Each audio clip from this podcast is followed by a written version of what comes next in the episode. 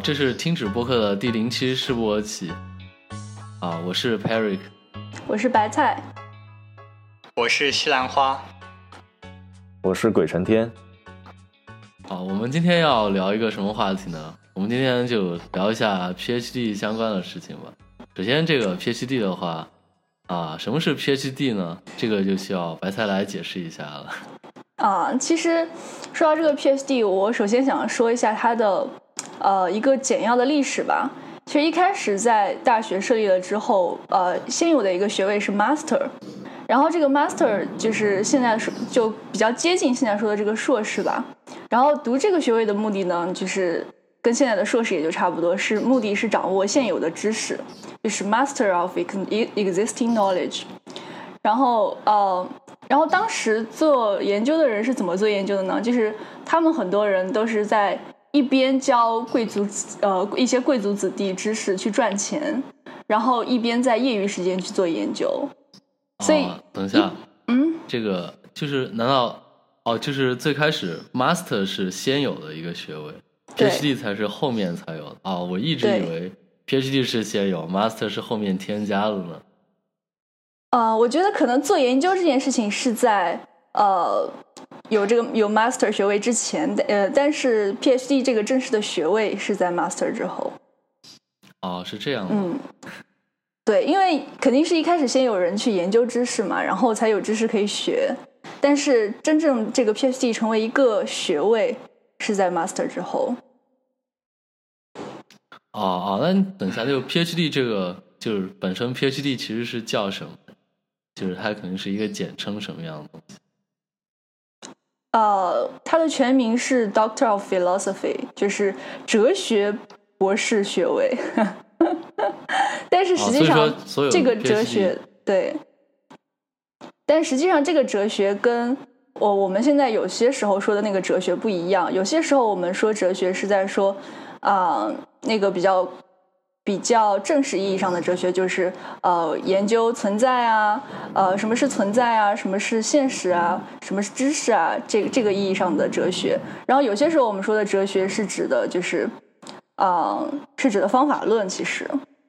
做事情的一个 guidance。哦，就是这个哲学就是比较宽泛的那种。对对对，然后哲学这个词也有点意思，就是呃。一开这个哲学这个词实际上来自于希腊语中的 philosophia，然后这个词是什么意思呢？是说爱智慧。所以说爱智慧。对对对对对，就是所以一开始的时候我知道这一点之后，我就觉得嗯，给我留下了一种印象，就是读 PhD 是为了获得智慧的。对，其实。不知道大家是不是知道，与 PhD 相对的还有一个叫做 MD 的东西，就是它是 Doctor of Medicine，就是医学博士，所以那个就相当于不是 Philosophy。哦，这样还有这种东西吗？嗯嗯嗯，对对对，就是可能不是所有的领域都是有 PhD 学位的，有些领域可能就是像呃西兰花说的，就是有那个 MD。学位是这个意思吗？嗯，是的，是的。然后说到这个，嗯，啊，你说，啊，说到这个，我们就其实可以谈一下，呃，现在一般 PhD 的设置是怎么样的？就比方说，呃，学制啊，几年制啊，这样子的。啊，这个据我了解的话，就是美国和中国的话，应该 PhD 都是五年左右。然后音质的话是四年左右，是吧？是的，是的。呃，对中国大陆的 PhD 并不是五年，是三年。哦，就是在硕士之后三年或者是四年，对，硕士之后的是三年或四年，因为国内的硕士一般是呃两年或者是三年嘛。所以属于二加三。但我记得直直博也是五年，是是跟二加三一样吗？对，是现在国内的学制很多都借鉴了欧美嘛，然后就改成了就直接从从本科开始招收学生，就直接读博士，于是就总共的学学习时间就是呃五年的时间。嗯嗯。然后我们对于呃，就是这个是学制上的设置吗？还有一些是，比方说呃，你知道具体具体的一些学分啊，还有论文方面的要求，你们了解吗？哦，这个我就不是很了解，我只知道 PhD 就是形而上的说的话，就是为人类创造新的知识。还是具体具体的什么毕业要求什么的，可能需要啊西兰花或者白菜你们讲一下。对，好像呃，在美国，反正我知我知道，至少在美国它是有一定学分要求的嘛，呃，可能要修够几门课程，但是课程的数量是远比本科时候要少的，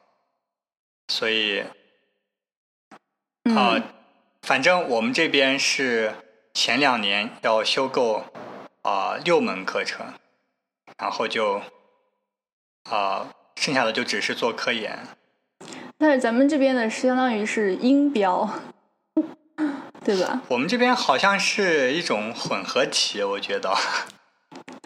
哦，可能是吧。嗯。然后在论文方面的要求的话，这个可能其实是因学校和那个老板而异的。就是老板就是导师，所以这个这个东西不是特别好讨论。哦，就是他的 PhD 的，比如说要求什么的，是不同的，不同的学校，不同的啊导师，就是你们叫老板，对，他的要求都是不一样的。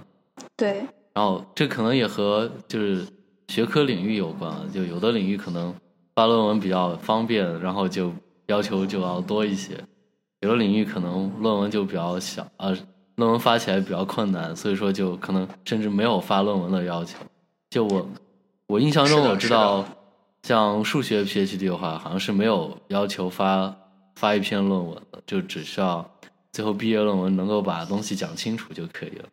啊，你说的这个数学是国内的还是北美啊？还是啊？我知道是。是北美的数学 PhD，哦，这样子就是纯数的数，纯纯数学比较偏理论那种。哦，对，我想也是。如果是统计方面的话，可能还是有一些要求的。嗯，那这个统计方面的话是，嗯，就鬼成天是不是比较了解统计方面数学 PhD 什么？统计方面数数学系的统计系的话，我想一想啊。现在来讲的话，大多数统计系的都还是要写代码嘛，做实验。然后由于现在就机械学习是一个显学，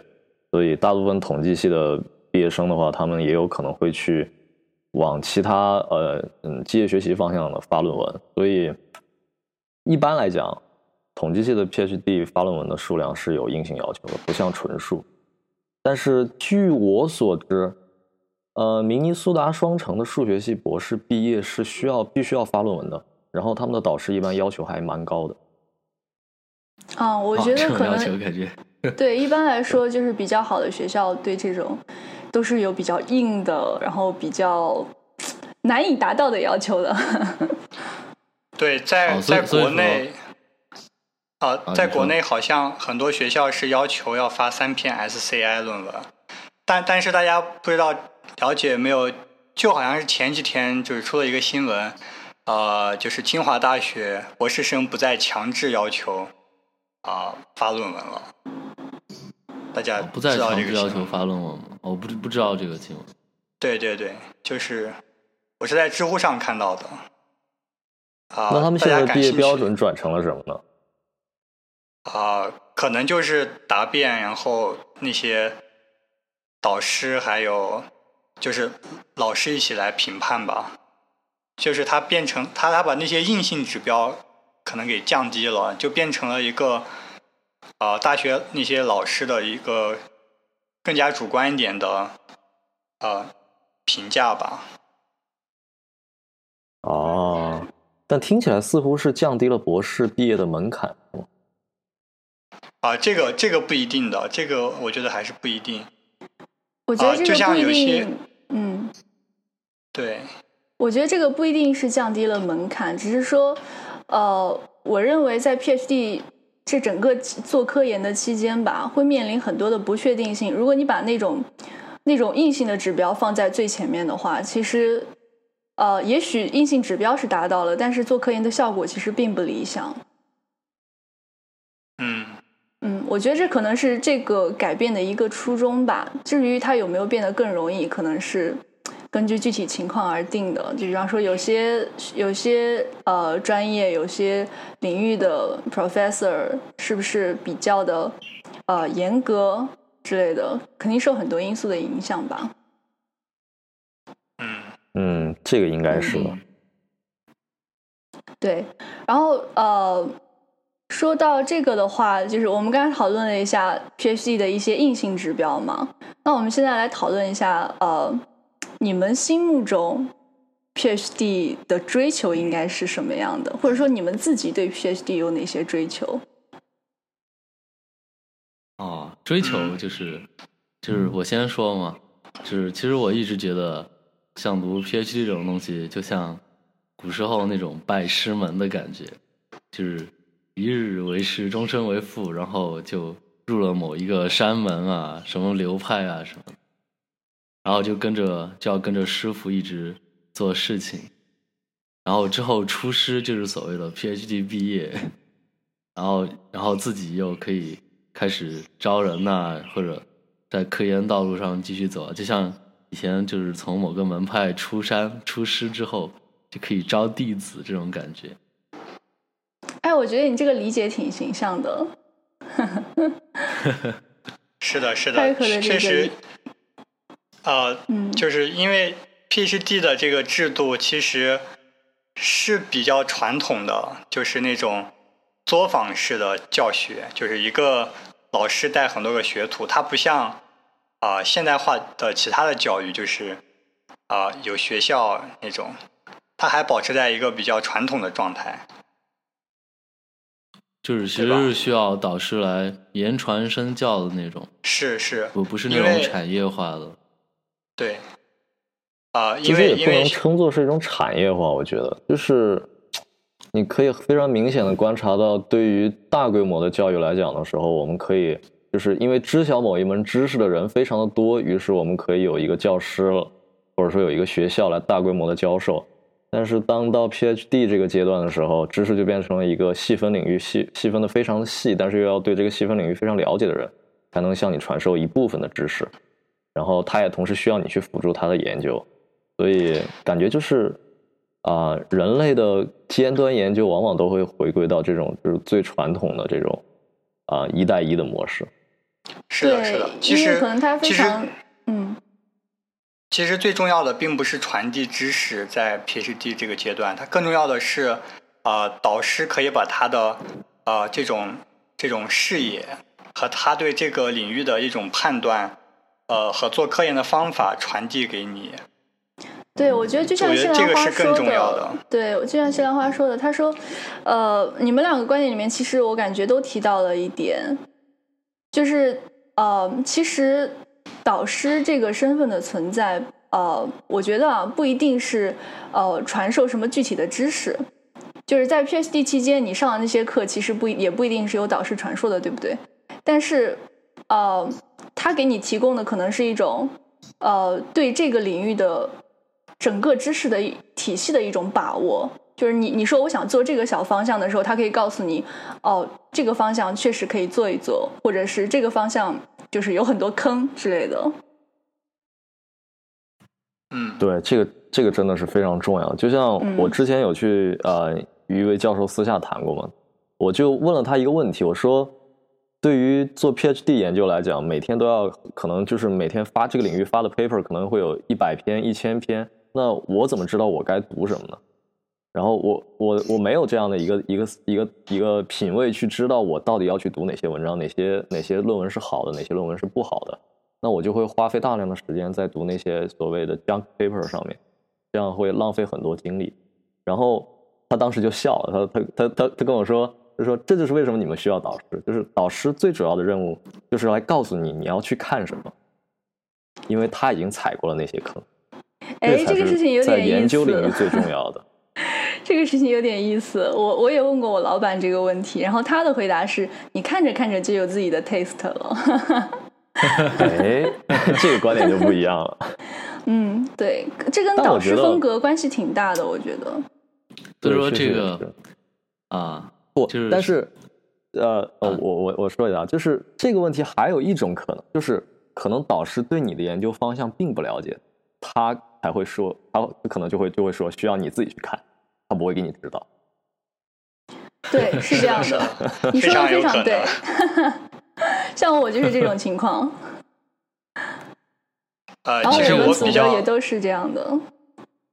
我我比较同意白菜的老板说的这种观点，就确实是你看一段时间就会有，因为实际上你最后着手做的项目也是一个非常非常细分的领域，然后你可能，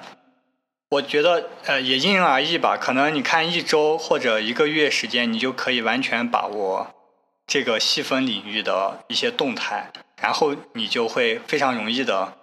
来确定哪个 paper 是值得看，哪个不值得看。对，我觉得是这样。对，其实有多种方式吧。我觉得有一种方式可能也比较好，就是因为我们从本科到 PhD 期间，毕竟有很大的呃思维上需要转变的地方嘛。一开始的时候，我们只需要去学知识，然后那个知识都甚至都是规划好的。然后现在到了 PhD 的时候，我们需要自己去探索知识，去发发掘知识了。那这个时候，可能或许呃有导师这个身份的存在，可以引领我们去呃。去怎么说？呃，引领我们去教会我们怎么样，呃，把呃怎么样去读 paper，就是以怎样的节奏去读 paper，该读哪些 paper，这些呃，如果有他引领我们的话，我们可能会更好上手。但是最终，不管是他教我们，还是我们自己去呃探索，最终我们都需要掌握一个能力，就是当我当我想要去研究一个领域的时候。嗯，当我们想要去研究一个领域的时候，我们有能力去在，比方说一两个月或者两三个月之内，总之就是在一一段的时间内去尽快的了解这个领域的发展水平。啊，这个我觉得啊，我说两个事情，就是刚刚不是说到，就是看论文，然后自己去感受哪些论文可以看，哪些论文不能看，对，或者导师跟你说能不能看什么。这其实又回到就是我刚刚说的最开始那种类，就是所谓的你到一个门派去修习什么武功什么的，嗯，什么武功秘籍或者他们门派的教学东西都已经给你了，就要靠自己的悟性，啊，悟性好你就是大师兄什么的，啊，悟性不好你就一直不能，就是什么外门弟子什么的就一直升不上去，这种感觉。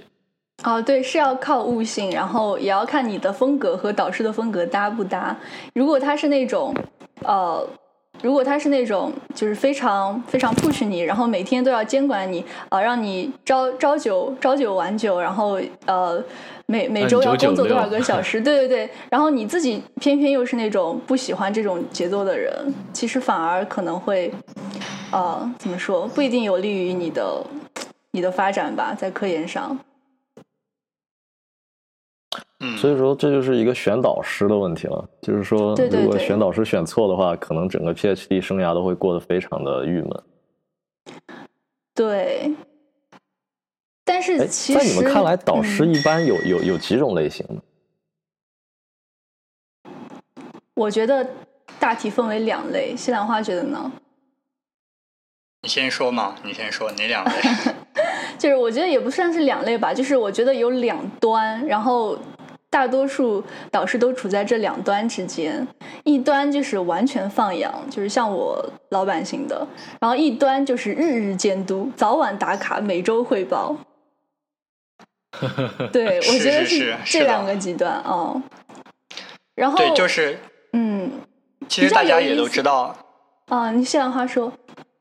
啊，就是老板嘛，可以分为 push 的和放养型的，对吧？嗯啊，嗯，然后。这个是按按照这个维度来分，按照另一个维度来分的话，就是可能啊已经功成名就的那种年龄偏大的老板和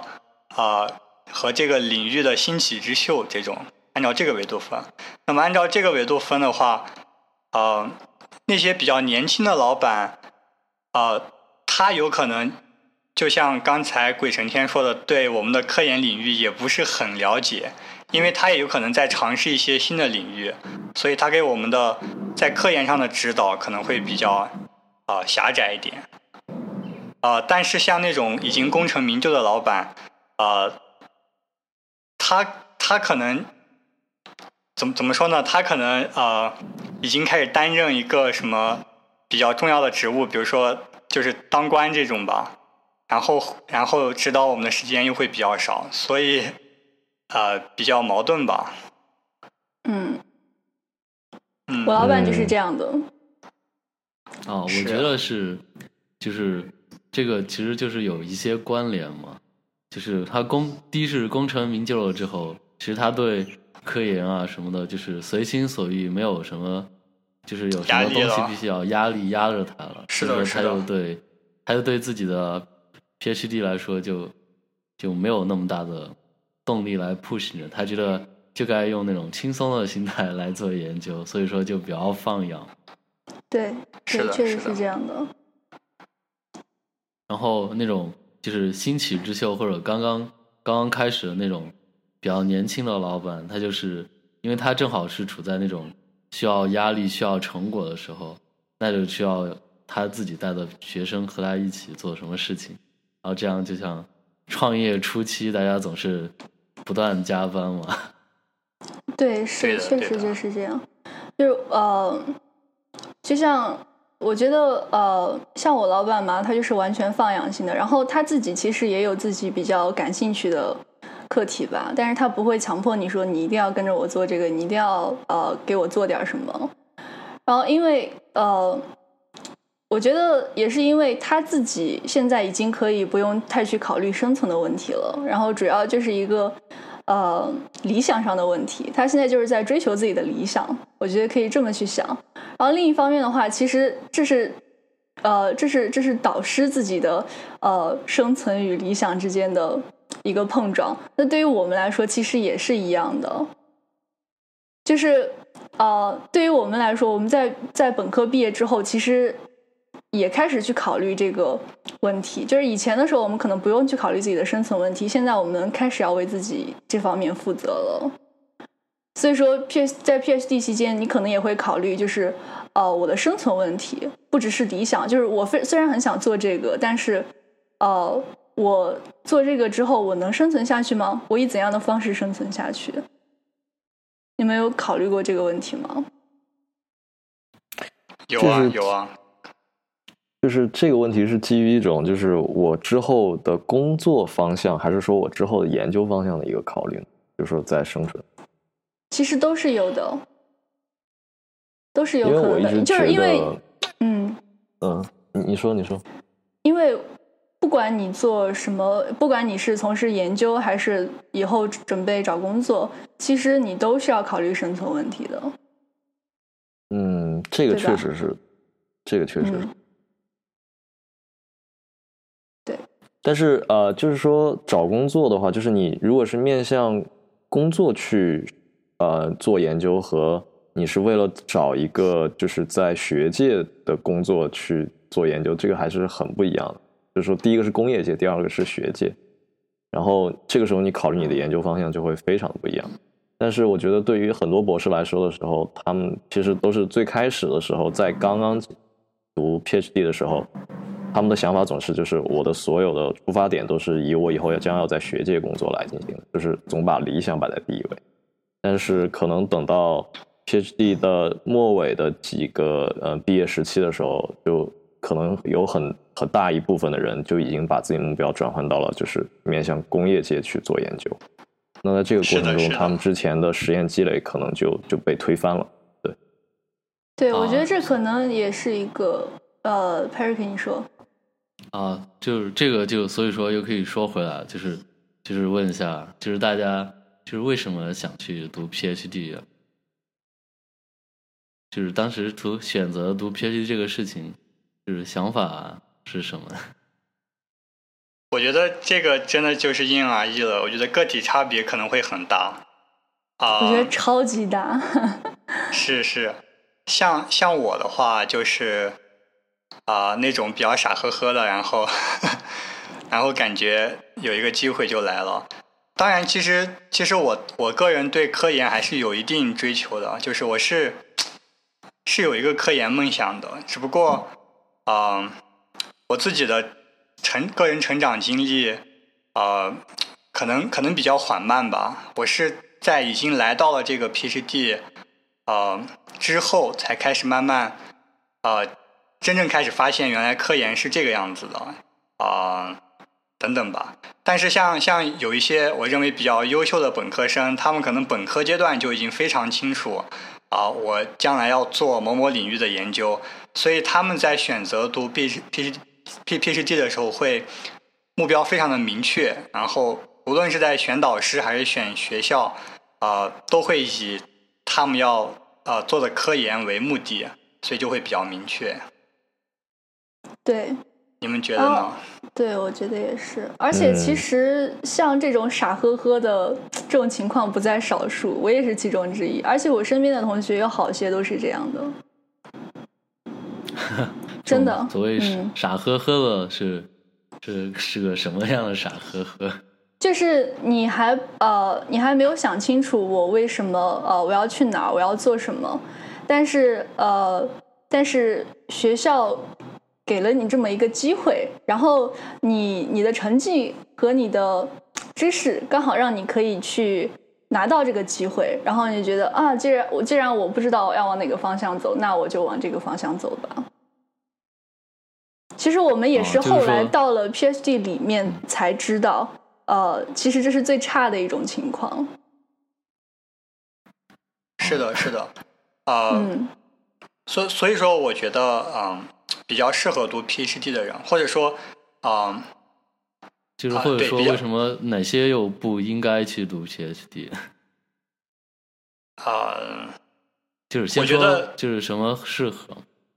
对，就是那种本科可能已经经过一定的科研训练吧，就足够的科研训练，然后你能已经明确的感受到啊、科研是什么样的，然后就尤其是具体到我我想我想干的这个科研领域是什么样的，然后你觉得自己啊、自己自己确实想想想搞这个，然后你可以就可以明确的去读，可以对可以可以做这样的决定。啊、啊、像像我的话，啊、我可能本科经历的科研训练不是很充分，然后那个时候就是还是呃有点少年轻狂的感觉吧，就是觉得啊、因为自己成绩还是可以的嘛，就觉得不管什么领域我应该都可以应付得来吧。然后后来后来后来等你真正的进入了这个科研的阶段，你发现并不是这样的，有些东西。如果你不是特别的有有热情，你真的是坚持不下来，真的是这样。所所以，所以我觉得像我这种情况，嗯，可能可能可能需要多考虑一下。当然，并不是说我就不该来读哈，就是只不过可能会经历一个更漫长的这种这种煎熬的时期吧。我如果如果最后还是可以。找到正确的方向，那我觉得，嗯，这这趟这趟旅程还是很值得的。嗯，对。嗯。我觉得实际上咱们理想的情况总是啊，我想好了我要去做什么，然后呃，我再去找呃找找一个地点，然后找找人来带我这样子。但是很多时候我们其实都不是这么理想的状况的，很多时候我们呃我们是走到了一个地方，然后根据我现有的知识和呃对这个东西的理解，我就选择了一个方向，然后这个方向不一定这么理想。包括你呃，你一开始可能是呃对一个领域满怀理想，你可能也蛮了解的，然后你你选了一个你认为比较合适的导师，你认为你你选了一个比较合适的学校，一个合适的组，但是你进入这个 PhD 之后，依然会面临着一些一些挑战，一些不确定性，对吧？比方说呃。比方说领，就是你进入了这个，你真正进入进入了这个大领域之后，你可能要去发掘，在这个大领域之下有哪一些小方向可以做。那在发掘这些小方向的过程中，你可能会发现，哦，原来这些小方向都被人做的差不多了。就不像我想的那样，我还有大大片的疆土可以去开阔。啊，对那这个不是现代科研的线，很多时候都是这样的吗？对对对，所以你可能是满怀理想进去的，但是你还是会面临一些你意想不到的情况。然后面面临这个意想不到的情况，你又你又需要去根据你那个时候的经历、那个时候的知识去判断你将要你你之后要追求什么嗯，我觉得这个很有道理。啊。不过呃，就在我个人看来的话，读 PhD 最适合的人选，可能其实并不是那种一开始就非常明确想知道我，就是说知道我想做什么，我对哪个东西感兴趣。这样人当然很厉害，但他们嗯，我觉得在很多情况下，因为我们知道 PhD 资源是有限的，导师的资源也是有限的，而你走到了那个十字路口的时候，没有时间让你等待，你必须立刻做出决定。那个时候，嗯你如果是一个就是说，呃，我只对这个领域感兴趣，我就是强烈的想做这个领域，那你可能要浪费很多的时间在这个地方，就是等待等待一个机会。那么其实，而且就算你选择了一个一个一个机会之后，很有可能你进了那个组之后，你发现他们现在做的东西，就是说他可能以前在这个方向很有名，但是他现在做的东西已经因为某些潮流而转向了另外一个方向，他对，们在做一个新的对对对的东西，对，就是很经常的情况对。，所以我觉得就是就是呃，最合适读 PhD 的人，其实并不是知道自己想做什么的，而是他有一个就是对世间万物都有探究的好奇心的人，就是他能够容纳不同的探索方向，他对探索呃这个大方向内的所有的小的分支都充满了激情，就是只有这样的人，可能才能够真正的在任何一一次 PhD 的选择机会里面，他只要选择了，他都会如鱼得水。嗯，所以现在，呃，现在鬼神天其实在谈论的是 PhD 的就是优秀特质。呃，可以这么讲吧，但就是说，什么样的人最适合去读 PhD？其实应该是这样的人。这呃，不过这个话说回来，也就是说，其实大多数人都不是这样的。所以，为什么读 PhD 是一件非常考验意志力的事情，也就是来源于这里。你会发现嗯，就是在一个明明是要依靠理想去追求最终成果的一个一个一个学习过程中，最终你还是要面对非常非常冷冰冰的现实，就是对你可能要去跟随那些，呃，就是你这个方向内的大佬做他们已经做过的一些东西的一些小的发展，而你只有通过这种方式，才能够在学术界获得更好的声誉，得到大佬的青睐，对吧？你在你没有足够的名望之前，你可能无法推动自己真正喜欢的那个研究方向，这也是非常常见的现象。对，嗯，嗯，就这一点的话，其实我觉得，嗯、谢良话说，呃，就是刚才鬼成天说的那一点，确实是非常非常非常我有体会的啊。就是你你可能在网上看到一个导师，他的成名的作品是领域 A，结果你进了他们组，发现他已经不干这个了，嗯，就是对，就会比较尴尬。然后面临这种不确定性的时候，你要如何去呃抉择，如何去面对自己内心的这些矛盾，这其实呃都是考验一个人的心理素质和能力的时候。对，嗯，对，包括你有些时候就是不管哪个 PhD，我觉得可能都会面临一些一些挫败感。就是一开始你觉得你非常有兴趣的课题，然后深入了解之后，你可能发现，哎，这个领域好像已经就是被大家做的差不多了。然后或者你深入发了解之后，才发现自己并不喜欢去做那些事情，比方说做做一些实验，或者是或者是写程序。然后还有一些可能性就是你你你有一个课题，你满怀信心的去做，然后做做呃，然后做做一段时间之后，你就发现，哎，这个逻辑上根本行不通，或者是做了一段时间之后，你发现，哦，这个结果不像我想不像我想的那样，或者说这个课题不像我想的那样，就是你会经历很多次这样的时候，就是啊、我想做这个，然后我试一试吧，试完了之后发现，哎，不行，那那我那我想一想，哎，还可以试一试那个，然后我就再试一试，再结果还是不行，就经历无数次这样的挫败，然后你可能有一次呃得到了一个你觉得还不错的呃结果，就是大家没有发现的结果，但是又比较有意义。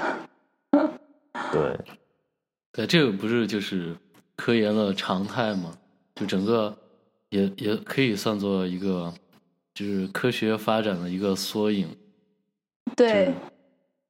是就是挫败或者失败可能是占大多数的，不然就不叫科学研究了，就叫 KPI 做业绩了。就是对，话说话是这样说，但是当你从你本科的那个。呃，就尤其是对于一些好学生来说，从本科的一种呃，我我什么都可以，什么都可以考好，什么都可以学好，好像我学的很好的样子，然后不会经历什么挫折的那个阶段，突然到了一个你经常要经历挫败的这个时候，一开始你肯定还是会有很长的一段时间会受不了。对，是的。那这样说的话，如果从本科开始就各种挫败，是不是就比较适合 PhD？啊，我我觉得，我觉得可能还真是这样，就是啊，就可能回到刚才那个话题，就是从本科到到 PhD 会经历一个怎样的转变或者成长吧？啊，当然这个也是也是每个人有有所不同吧。我觉得，尤其是对于那种可能从高中中学开始就是啊别人家的孩子那种那种人，可能这种转变是更为痛苦的。因为你在本科之前，啊，你你你觉得可能学习是再正确不过的事情，对吧？只要我把这个东西弄懂，然后啊，弄懂这个东西本身和我把它再讲述给别人等等这些事情，就可以给你带来一些成就感，你就会活在这种啊，可能是叫做虚虚荣心吧，这种这种东西中，然后可能你发现。你人生的前前二二十年，或者啊，就是从中学开始的那十几年，你都是以把成绩搞好为目的，然后你觉得成绩好自己就比较开心，然后比较有面子。然后当你到了 P P C D 阶段，你突然发现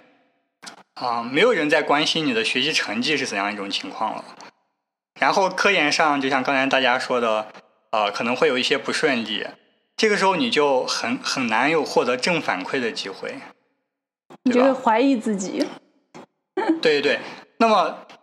啊，真的，我觉得这个过程可能只有真正体会过的人才能才能才能真正明白。嗯，就是等到了这种时候，你会经历一个严重的自我怀疑的这样一个过程，然后你会极度的缺乏价值感，你会经常问自己到底在干嘛。对，然后就想就就想我的青春都为了狗。对，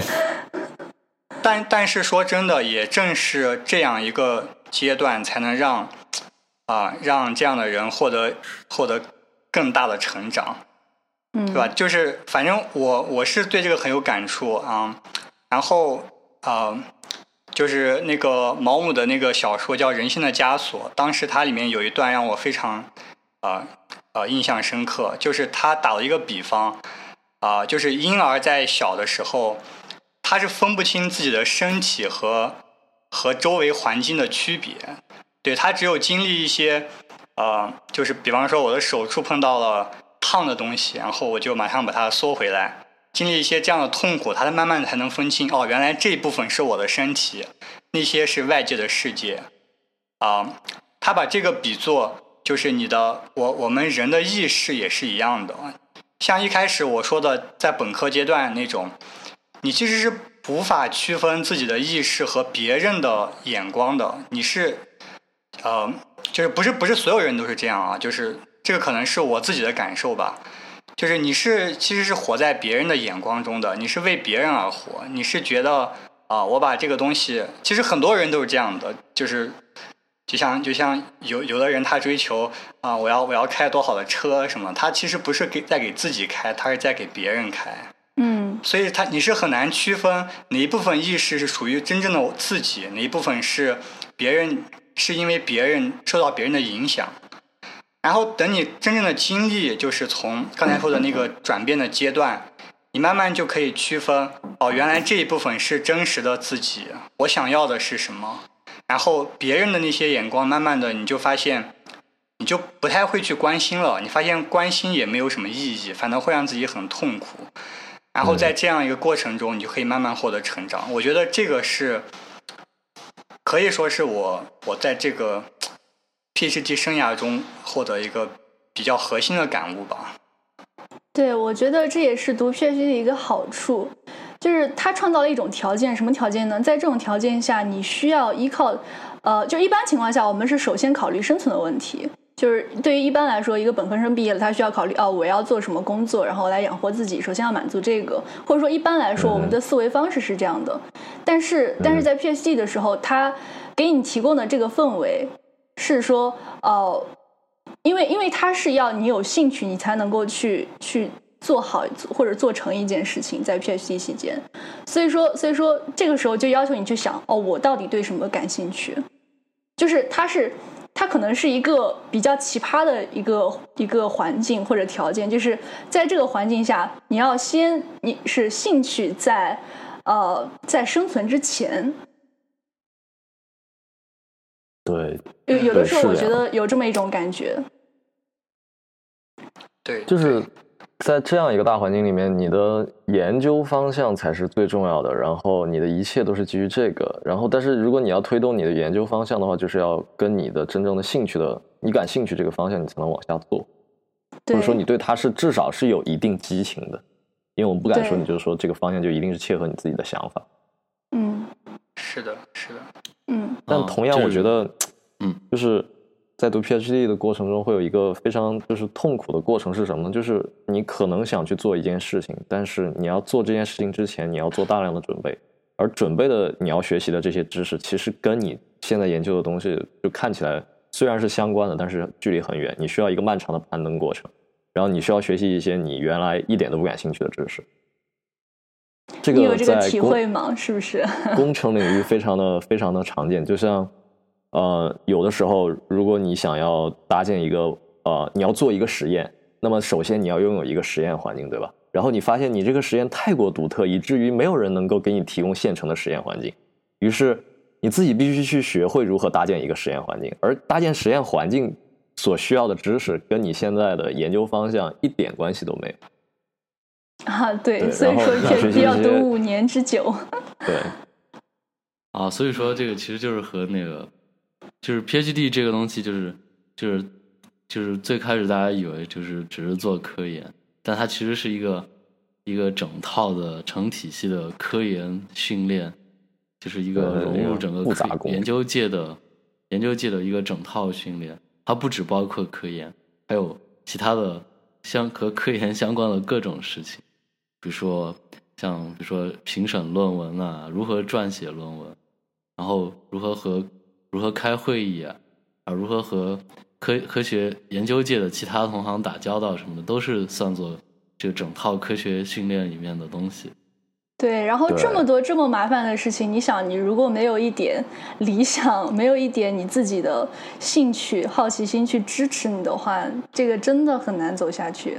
我也觉得，我为什么要做这些呢？就是我反正做其他的也可以生存，可能还没有这个这么心累，没有不用面临这么多的不确定性。对，所以说就，不管怎么说吧，就是说读博士跟找工作之间，往往就真的就是找工作比读博士要容易太多了。就是读博士实际上是选择了人生的 hard 模式。嗯，其实有的时候，呃，我觉得，但创业不也是 hard 模式吗？是不是？但是创业，你有你时时刻刻都能够非常明确的告诉自己，自己在干自己想干的事情，自己是自己的主人。但是读 PhD，在某某一段时间内，可能事情的事情不是这样发展的。你会发现，你可能是在因为导师的某些意志在推动某些东西的前进。就是他这个研究愿望并不是来自于你自己。而是导师觉得哦，这个方向你来做的话，很有可能能出一些成果。对，啊，就是创业，就可能有两种情况嘛。就是第一是，你已经功成名就，什么都有了，你现在就需要创业，然后来实现自己的人生价值，你不用考虑生存问题，就是创业一种情。还有就是你要通过创业来积累财富，那这个所有做的事情都是为自己，都是为自己而做的。就虽然是为自己而做，但是好像是为自己的生存而做的那个感觉也是不一样的。就是就是，如果是第二种情况创业的话，就是虽然是这个是为自己而做，然后同时又是为自己生存而做，但无论是什么，都是其实是为自己而做的嘛，就不像是 PhD 的话是只是为了另外一个科研的目标啊或者什么东西而做，甚至生存还有问题，那这个就和那个创业完全完全不一样了。创业失败了，生存也有也可能有问题吧？但是创业成功了，生存就一定没有问题。然后 PhD 成功了，不一定生存就就没有问题。哎，确实。对，而且你还会花费你人生非常好的一段青春年华在这样一件事情上面。你就是说，对某些人来说，如果你最后没有得到一个很好的结果的话，他甚至会越发觉得，就是整个过程是一种对自己人生的浪费。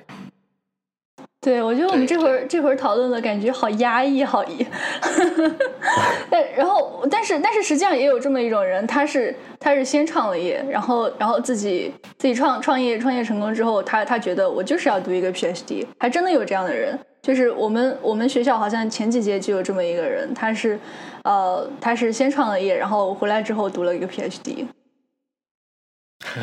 这个其实就是涉及到就是就 PhD 的读 PhD 的成本问题。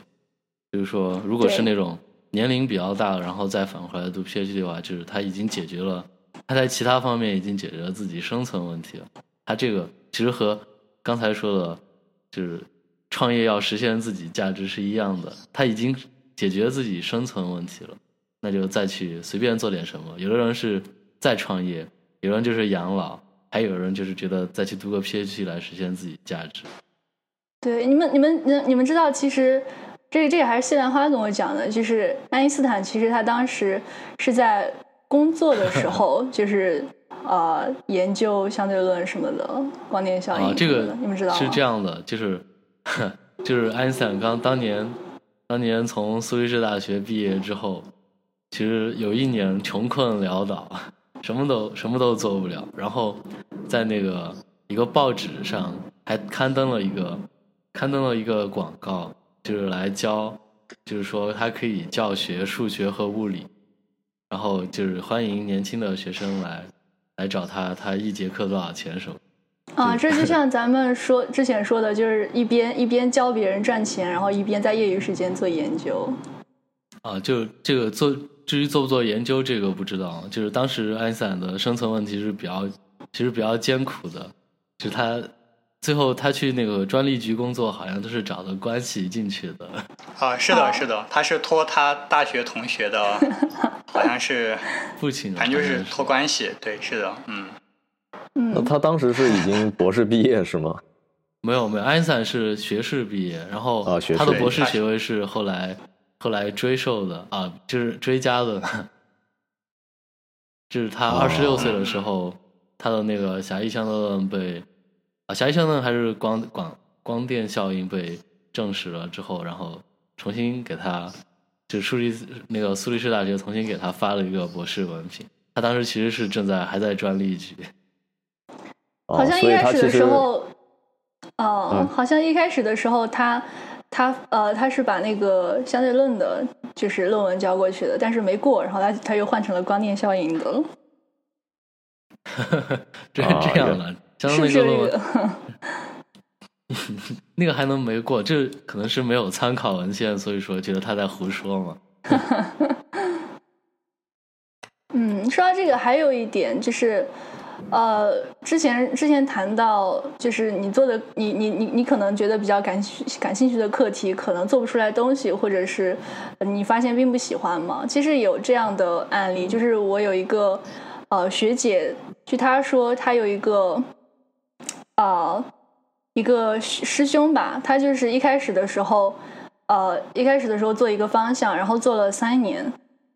然后发现做不出来东西，后来他换了一个方向，然后最后一年，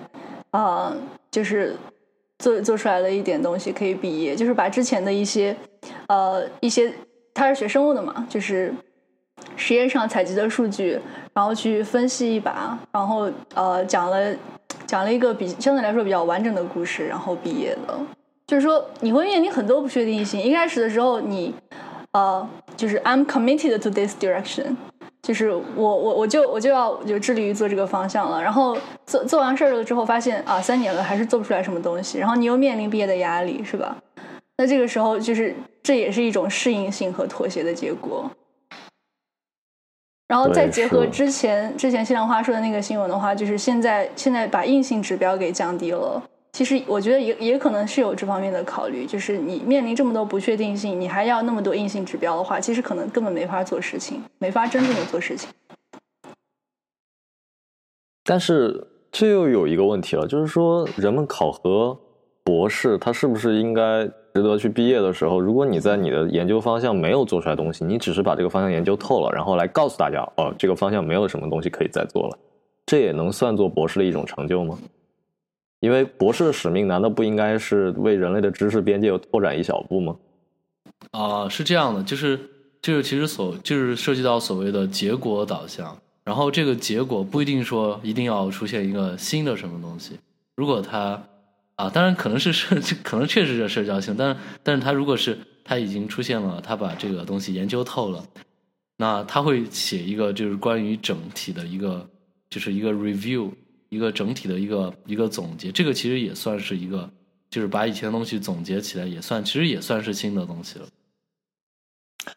这个就是一个综述嘛，对吧？就是对这个领域进行了一个综述。那像综述这样的东西的话，它作为一个总结性的，它如果是真正的是研究透的话，是涉及到一个总结性的，是一个总结性的结果。这个其实也算是一个比较好的一个结果了，不是说一定要一个开创性的什么东西。总结性的指的就是我对这个方向最后做了一个盖棺定论的东西，我就说这个方向它能做的还有哪些，不能做的还有哪些，然后就可以了吗？啊，这个其实还是说我概括这个领域所有的知识。这个其实历史上其实有一些对应嘛，就比如说像啊啊，像麦克斯韦他的电磁学理论，他对整个整个。整个电电电磁学或者电动力学的概括，其实最终就是涉涉及到它的一些整体理论框架。然后这个能做还是不能做，然后他是把这个整体全部就是框架理论框架已经完全确定下来了。然后当然会涉及到一些理论细节，有些什么东西。但是像这种，它就是真正的把整体所有东西都总结下来了。这个其实也算是一个结果。我觉得具体要通不通过，可能还是要看你的那个最终看你答辩的那些导师心里是怎么想的，还有你老板。就这种情况的话是，就是和历史比较的话是没有，就我觉得其实参考性不是太大了，因为现在就是以前以前的那种研究的状态和现在研究状态已经不是一个，就是不是一个感觉了，就感觉感觉以前是就确实是在纯粹做研究。然后现在感觉是有一些功利化了。那这里就有一个很很有趣的一个事实，就是说，你博士学位到底是为了让这个学生得到什么？就是说，第一种的话，如果我们就是不考虑最后他的学术成果有什么，我们不把这个作为硬性指标的话，那我们的要求应该是什么呢？那我们要求，我猜想，我觉得就是因为是教授了学生一种方法论，一种学习的方法论。那它形成了一种处理复杂事物以及在漫长的挫折状态下去成长的方法论，然后他只要学会了这个东西，我们就认为啊，OK，他的博士应该是合格了，因为他已经可以处理所有的研究领域的困境了。就算他现在没有做出就是足够好的东西，那只是因为这个领域可能太过艰深，或者说是时运不济，他没有选对他真正能够做出成果的那个领域。OK，那这这是一种那。另外一种就是，就是我我们说他最终博士毕业，我们是以硬性指标，他发了多少篇 SCI 的论文。就 SCI 论文作为一个什么样的成果呢？就是说他他在这个我们确认这个人他在知识领域为人类的知识进行了探索，走出一小步，所以我授予他博士学位。他是对这个领域，首先他非常的了解，第二他做出了新的进拓展，所以他获得了博士学位。这就这就是完全两种不同的观点了。一种是博士这个学位是为了个人发展，是为了自己；另外一种是博士这个学位是为了人类整体的学术。当然，我们听起来好像觉得第二种就是更崇高一些，但似乎第一种其实才是更加啊，怎么说，促进整个啊学术圈氛围良好发展的一个选择。我是这么想。呃，我觉得，我对这个问题是这样看待的。嗯，首先怎么说呢？嗯，首先我觉得这个问题可能是可能是这样的：一方面是学生，呃，PhD 学生本身他想从他想从这个 PhD 当中获得什么，然后是然后是呃设立这个 PhD 学位或者说授予这个 PhD 学位的呃这个学校。他想从 PhD 身上得到什么？然后，然后就是就是政府为什么就是政府为什么会投资呃投资在 PhD 身上？对，这其实这其实涉及到了就是多方的一个意愿的问题，所以呃，包括包括就是因为 PhD 毕不毕业这个事情，很大程度上可能是握在老板手上，所以老板想要从这个 PhD 身上获得什么？嗯，这么一想，确实是。那这就是一个非常非常个体化、差异化非常大的一个问题了。对，但是我觉得你说的你说的那一点，其实我觉得呃挺具有启发性的吧。就是呃，就是长远来看，我觉得还是。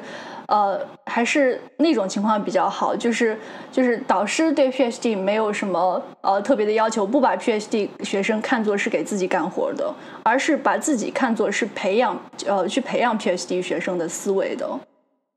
去培养他们呃就是有有呃有责任心、有理想、有追求，然后有有有可有独立思考的能力。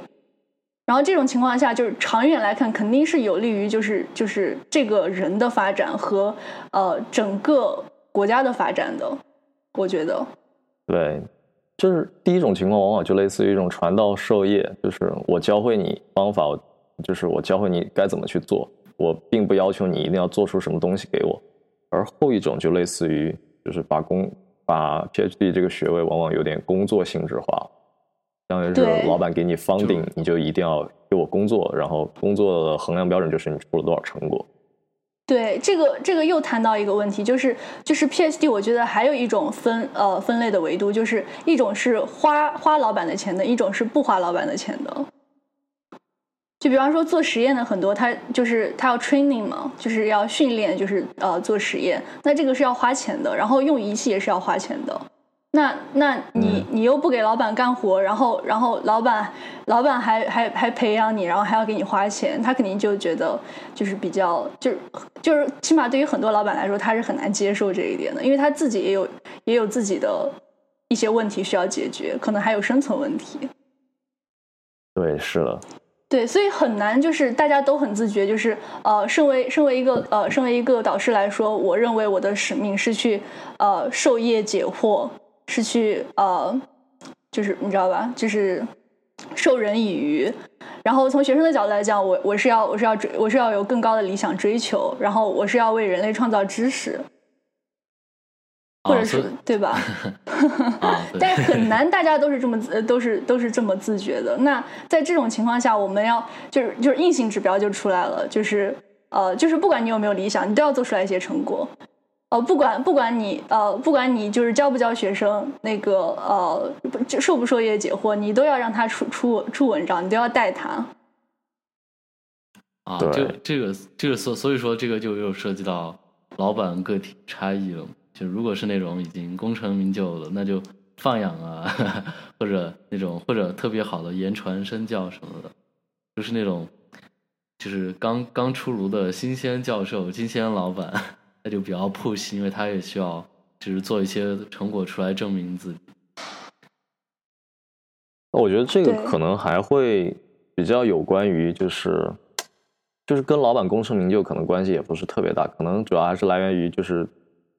啊 PhD 的 funding 来自于哪里？就这个 funding 它如果是啊一些特别就是某某一个项目批给你的钱，然后来。让你支撑某个 PhD 作为他的这个学费跟工资的话，那 PhD 就必须为这个项目工作，因为这这相当于就是一个工作性质了，对。但是他也没有那么绝对，就是就是 PhD 它还是一个学位，就是它是它是需要你它是需要你学知识，也需要你研究知识，但它还是就是知道吗？它还是是有一个学习的成分在里面。就企业赞助这个钱的时候，他往往就是他也不是特别抱一个期望，就是说你能一定解决这个问题，但是他就相当于是会规定一个你大概的研究方向吧。然后我觉得，就国内很多 PhD 就博士生，当他们进入导师的组的时候，往往研究方向被扭曲，也跟这个有很大的关系。嗯就是他们必须为老板已经到手的某些资金 funding 的研究方向负责，就老板没有精力来顾及他，他就必须让手下的这个研究生去做。那这其实是一个呃学界和业界就是合作的一种情况，对吧？对，就我就很想知道，那什么样的情况是这个钱你不用为某一个研究方向负责呢？啊、这个就可能是要，就是还是要国家统一拨款这种，这种是的是的基金基金会组织的这种，而不是那种商业公司它赞助。商业公司它最终可能是需要有产出进行经济效益。所以可能嗯奖学金最好来自于政府，但是政府的奖学金不会也有那种就是强行审核要求嘛？就是它也有一个硬性的，就是研究成果的一个标准摆在那儿。啊，对，就是，但是这种我觉得就是，就是像就是像政府或者像国家要的这种基金的这种钱，就你可以就可以写的稍微就是高大上或者宽泛一点，就是最终研究结果或者研究意义的话，就不像如果是商业公司赞助的，就需要你需要明确的给出最终能到给到什么东西。那这样的话啊就是、就是那种比如说就应用性不强的纯理论研究或者什么的，就可能是只有国家才会愿意赞助这种东西。嗯，这么想的确是。嗯，对，国家国家其实赞助你也是因为这个东西虽然短期可能看不到什么收益，但长期来看还是科技是第一生产力嘛，是吧？对，对公司来讲，这样的它可能更要求你短期内就要出成果，然后它才能拿拿这个去做产品什么的。啊，当当然就是其实最终其实目的都是要做一些，就都要有有益的有益的结果出来。只是说对于国家来说，这个时间尺度就可以做的比较大，然后公司的对话，它甚至是可以，就是是国家没有特定的目标，就是他对你这个研究领域，它没有一个特定的目标，它就是给你这个研究领域批钱就行了。就像美国的嗯自然、自然基金研究，呃，NF NSF 吧，就是那个自然研究基金，嗯啊，我不记得它中文翻译应该是什么。他们的话就对基础学科有着专门的就是投资嘛，因为基础学科你也说不说不清楚具体能研究出个啥。像数学的话，很多 PhD 的 funding 来源来自于这个研究基金的话，一般都不会太有就是研究领域的限制。嗯但但是就是读研究生的话，一般是要当助教的嘛，所以我觉得那些钱有一部分也是相当于是助教的工资吧，呃，相当于全动。全部是，是哦是是，这就，这就其实说到两种类型了，嗯，对对对，就是说 PhD 那个 funding 来源有好几种，嗯、最应该说是分成三种。第一种是学校本身给你奖学金，他觉得你这人很优秀，他给你一个奖学金，然后你可以申请。很多大学有这种这种类型，就是你的钱不是导师给你的，你甚至可以随意的换导师，只要你在这个学校内，你不离开这个学校，他们都是 OK 的。然后嗯第二种是就是所谓的 RA 助教啊，不是呃 TA 助教，就是说你上课帮老师做呃当那个助教教学相关的任务，对对对，教学相关任务、改作业啊什么之类的，他给你发工资，对，这是你的劳动所得。但同时呢，你还要跟你的导师去做研究，然后为他做事情。然后第三种就是由导师给你钱，这种就是研究助理，就是 RA，就是由导师他获得了 funding，然后他赞助你这种形式的。那如果要排名的话，最好的奖学金形式应该是学校给的，因为你甚至可以换导师，你不需要就是说特别特别在意导师对你的态度，或者说对你的期望啊什么之类的，你只需要就是坚定自己的研究方向就好。然后排名第二的是就是 RA RA，RA 就是研究助理。你这样的话，导师你不需要去带学生，你只需要专注的去为导师做事情，然后研究自己感兴趣的东西就可以了。然后第三种才是就是说 DA，呃助教，助教的话你又要为导师做研究，你还要同时去代课，你的事情应该是这样的情况下是最多的啊，反正在北美这边是这样的。然后啊，其实其实在国内还有一种，就是还有一种来源是国直接向政府国家申请那个奖学金的，就不是从学校发的，就直接找啊，就是 就是国内有一个专门的一个留学生的什么基金啊什么，哦啊，就可以你说留学基金委吗？啊，对对对，就是那个，啊，对就对对，那个你可以单独申请的。那个我稍微了解过一点，就是你本科的话，呃，申硕它可以给你一些资助，如果你的条件比较好啊，那个不一定是在，就是他那个留学基金委的那个那个赞助的话，是不一定是在国内读，你在如果是留学的话，他也是可以赞助的。哦，对对对对，我我我了解的就是留学的情况。然后如果你、只是说唯一唯一问题就是说你学成学成之后要承诺要回国工作什么的。啊，对对对，啊，他他是这样，你你如果你如果本科呃本科升硕就是达到他的条件的话，他可以给你一些资助，这个资助好像还挺多的。然后对，就就是还有有有点多。呃，然后你呃，然后你硕升博好像也可以给你资助，但是你如果已经有了博士学位，你再升博的话，他就不给你资助了，或者你有博士学位了再升硕的话就不行。啊，就一定要升一个高学，比现现阶段的学位要高的学位才行。对，啊据一两年前我了解是这样，对。我感觉他这个就有一种想法，就是觉得你已经既然读到博士了，为什么还不回国效力呢？啊，对他这个你 就是你申请这个，最终就是有一个要求，就是你学成了之后一定要回国效力的但是好像是回国效力几年吧？啊。对，好像是两到三年左右，啊就是至少是这么多。对嗯，对，嗯其实啊最后我比较想聊的一点就是，刚才大家已经说到，呃，PhD 所面临的压力啊、我们说到就是来源于科研的压力，但是大家有没有觉得可能有一些其他方面的压力？就像啊、刚才也说到，嗯、就是我觉得可能这个圈外的人，比如说我们我们这代人的父母，包括我们身边不在学术圈内的朋友，他可能不太了解真实的 PhD，他可能觉得啊、就是博士听起来是一个很高大上的这么一个词儿吧，嗯，对，呃，然后你们觉得这种这种隔阂会不会也是一种无形的压力？哦，我觉得是，就别人对吧在听到你这个头衔的时候，会有一个过高的期望值在那里。是是，然然后对嗯，我觉得每个人可能或多或少都有一定的虚荣心吧。就是作为呃读博士的这个人，他嗯，就是他他因为某种某某种因素也不能，就是就是向一些圈外的人展现出真实的自己。我觉得这种也是也是比较比较别扭的一点，比较有压力的一点。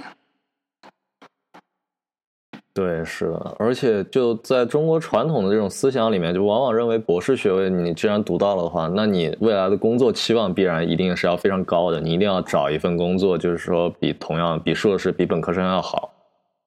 然后但是在现在这个社会阶段并不是这样的，对很多情况。对，这个其实就涉及到传统文化里面对求学这个东西的，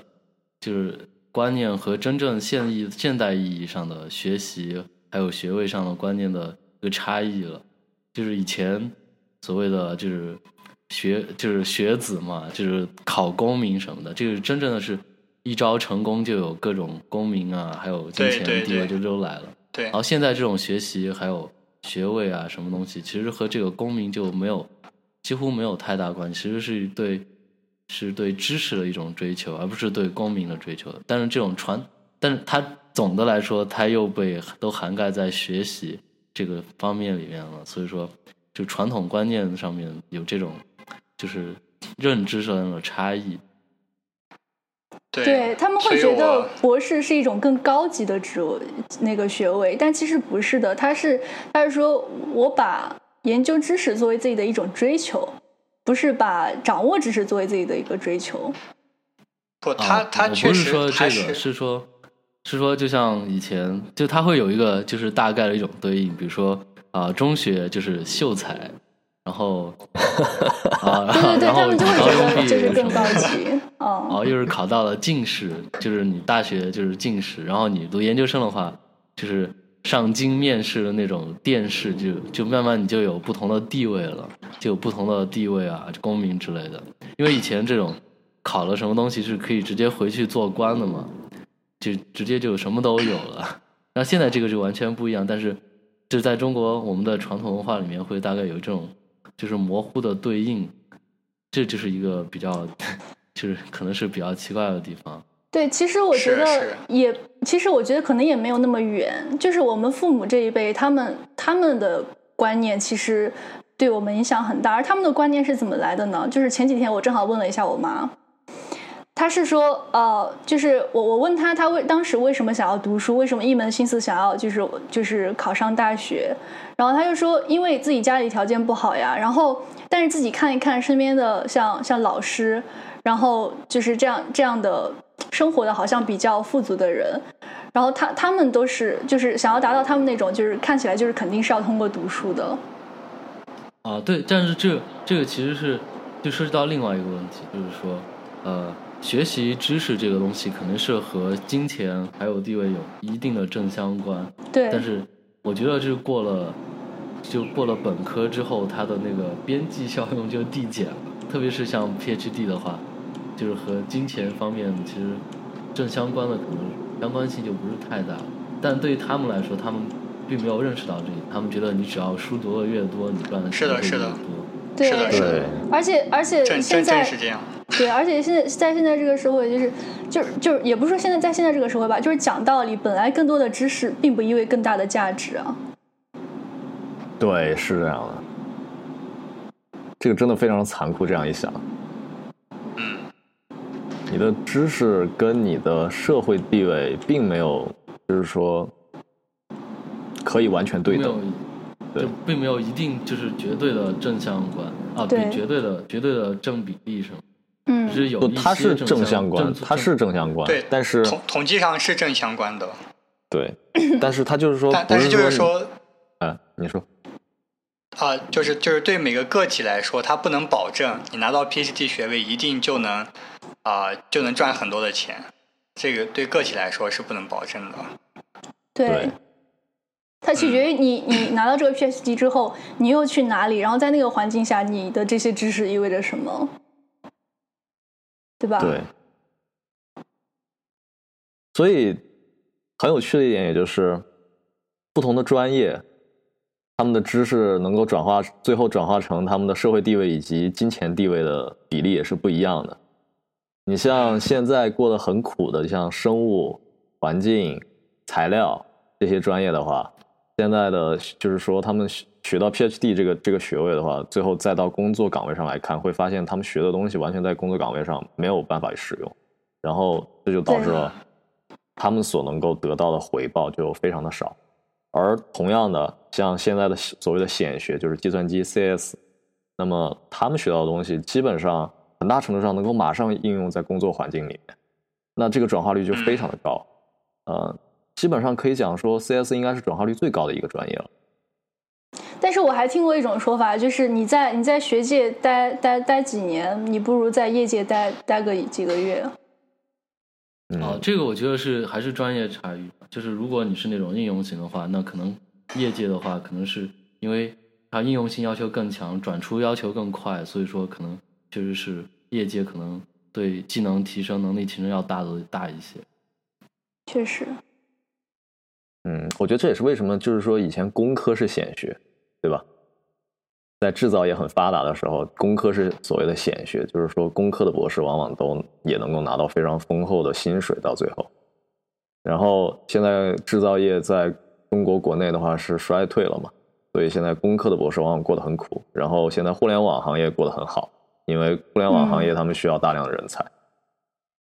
对，就是也就是就是也就是说，拿到这个 PhD 之后，走到的那个环境，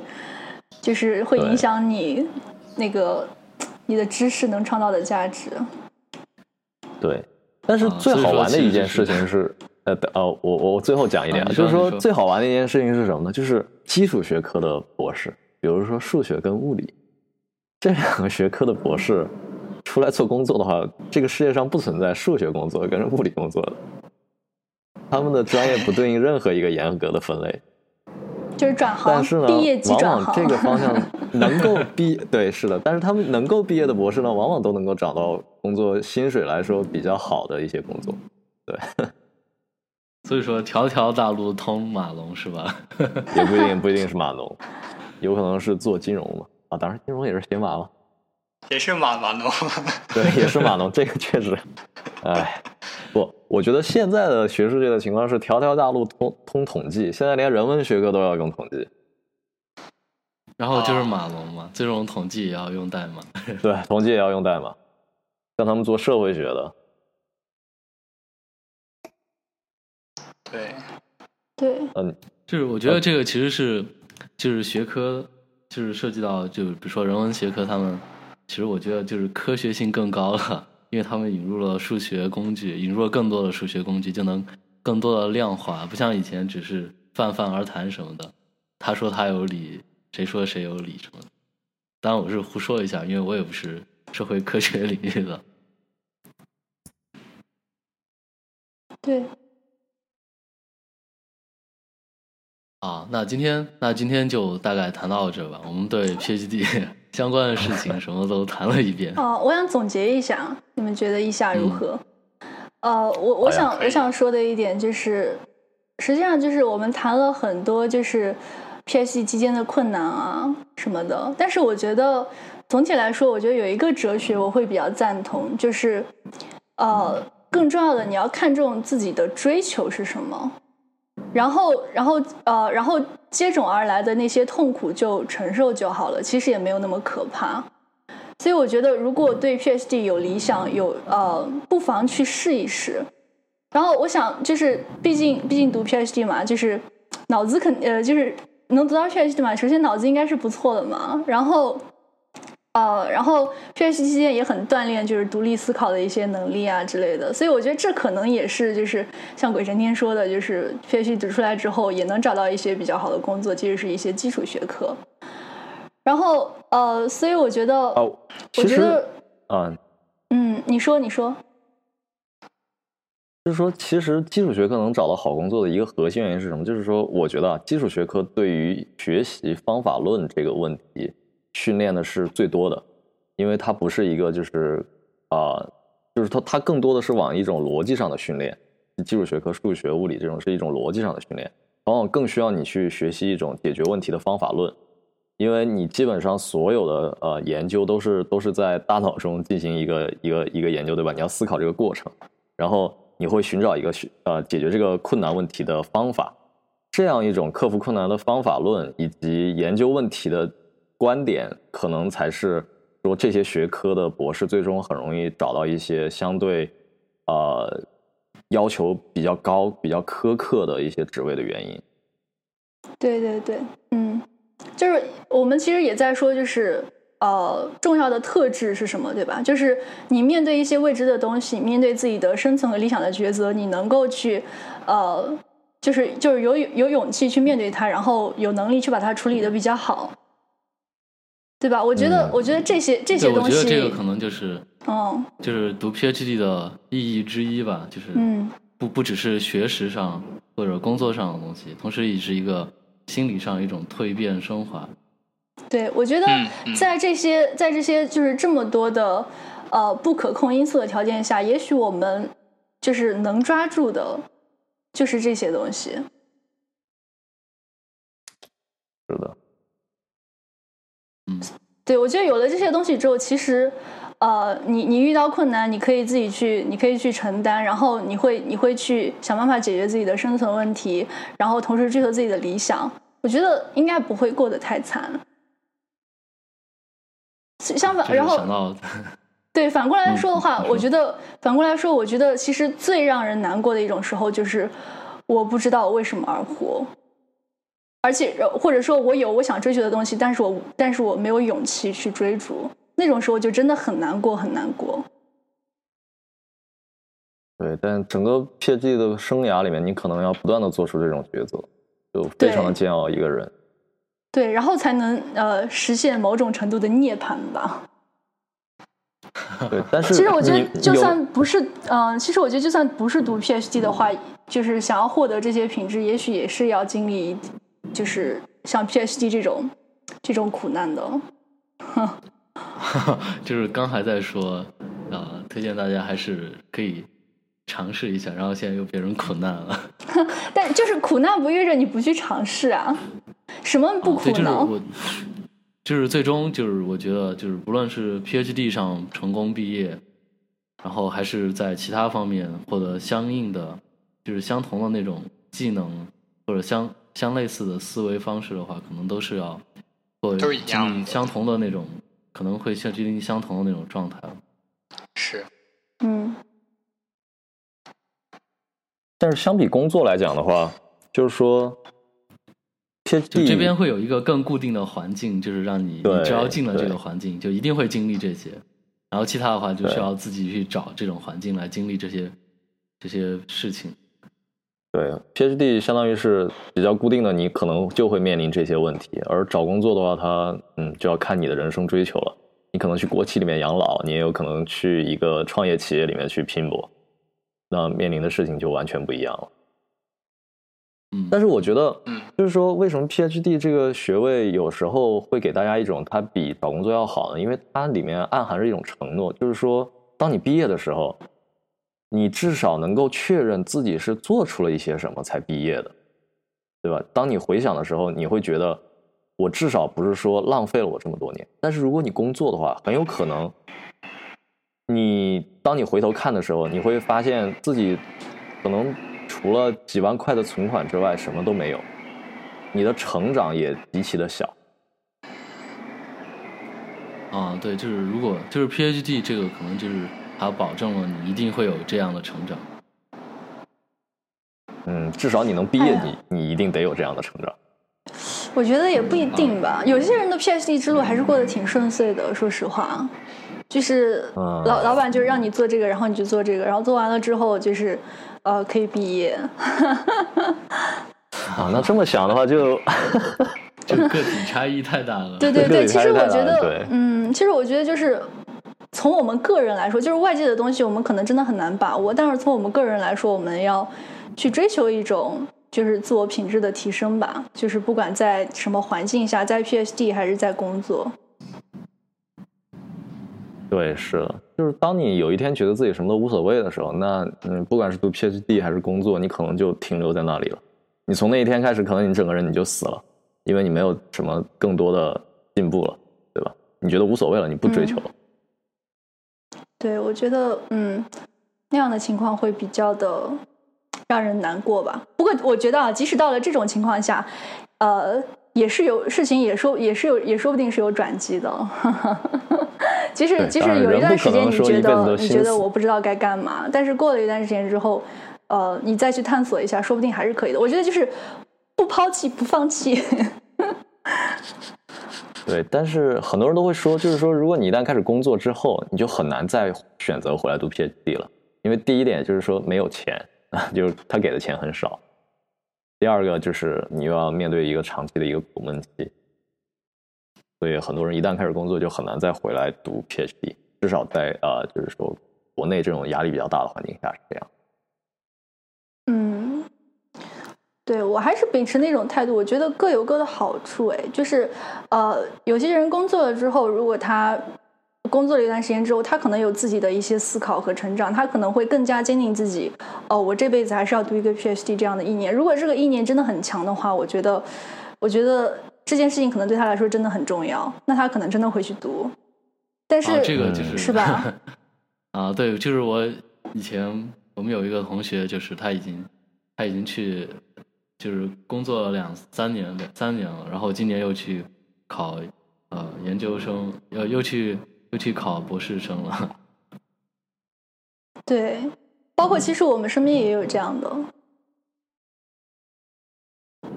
我觉得现在社会整体一个趋势就是，啊、随着社会的提速越来越快，新的知识涌现越来越快之后，大家现在往往都倾向于继续去保持一个终身学习的一个态度。对对对，那对，那在这样一个过程中，可能你是不是 PhD 不是很重要，但是你有没有 PhD 的那种方法论、那种解决方法的想思考方式很重要。对，我觉得这个说的很有道理。嗯，哦，因为对对，就是变化太快了，只有那样才可以应对这种变化。对，对，呃，甚至有些他们已经工作了的人，就是反而会更知道自己想要去研究什么。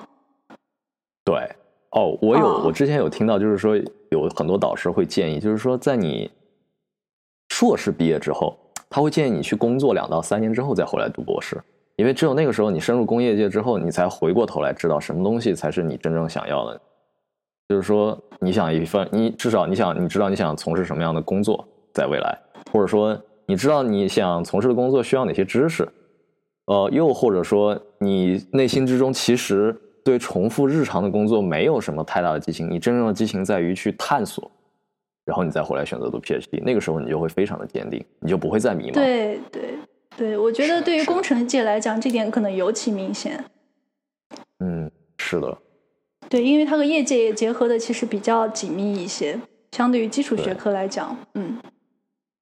但是这个也跟社会整体大环境相关，因为你看，在欧美这边这样的情况就会比较常见，你经常可以看到一些可能一大把胡子的 样子的，就是 PhD 出入于校园之中，但是在国内的话，一旦离开校园就很难再回去了。对，就身在江湖身不由己了。对，那个时候这可能也是一些，嗯，对，确实跟社会氛围也有关系。就是大家如果大家身边的人都有这种 gap 的想法和做法的话，你可能就会觉得这很正常。但是我不知道这个氛围要什么时候才能起得来。很难讲啊，呃，可能只有在人力资源稀缺的时候才会才会出现这种情况吧。嗯，因为那个时候你找一份工作可能就会相对容易一些，你就不会觉得我好像一旦离开了这份工作，我再找下一份工作就会很难。然后我中间又有一段时间的空窗期，会不会下一间公司由于这个空窗期他就不想招我，你就不会有这样的担心。嗯，啊，那那今天那今天这个关于 PhD 的话题，还有相关工作的话题，我们就谈到这。我觉得我们已经谈了很多很多了。嗯，啊，那就啊，感谢收听本期节目。如果你对本期的话题感兴趣，欢迎写信给我，我们的邮箱是 hi at 听指点 org。你也可以在微博或者推特上关注听指 FM。我们推荐使用泛用型播客客户端订阅收听，当然你也可以通过苹果 Podcast 或 Spotify 收听本节目。本期听止，我们下期再见。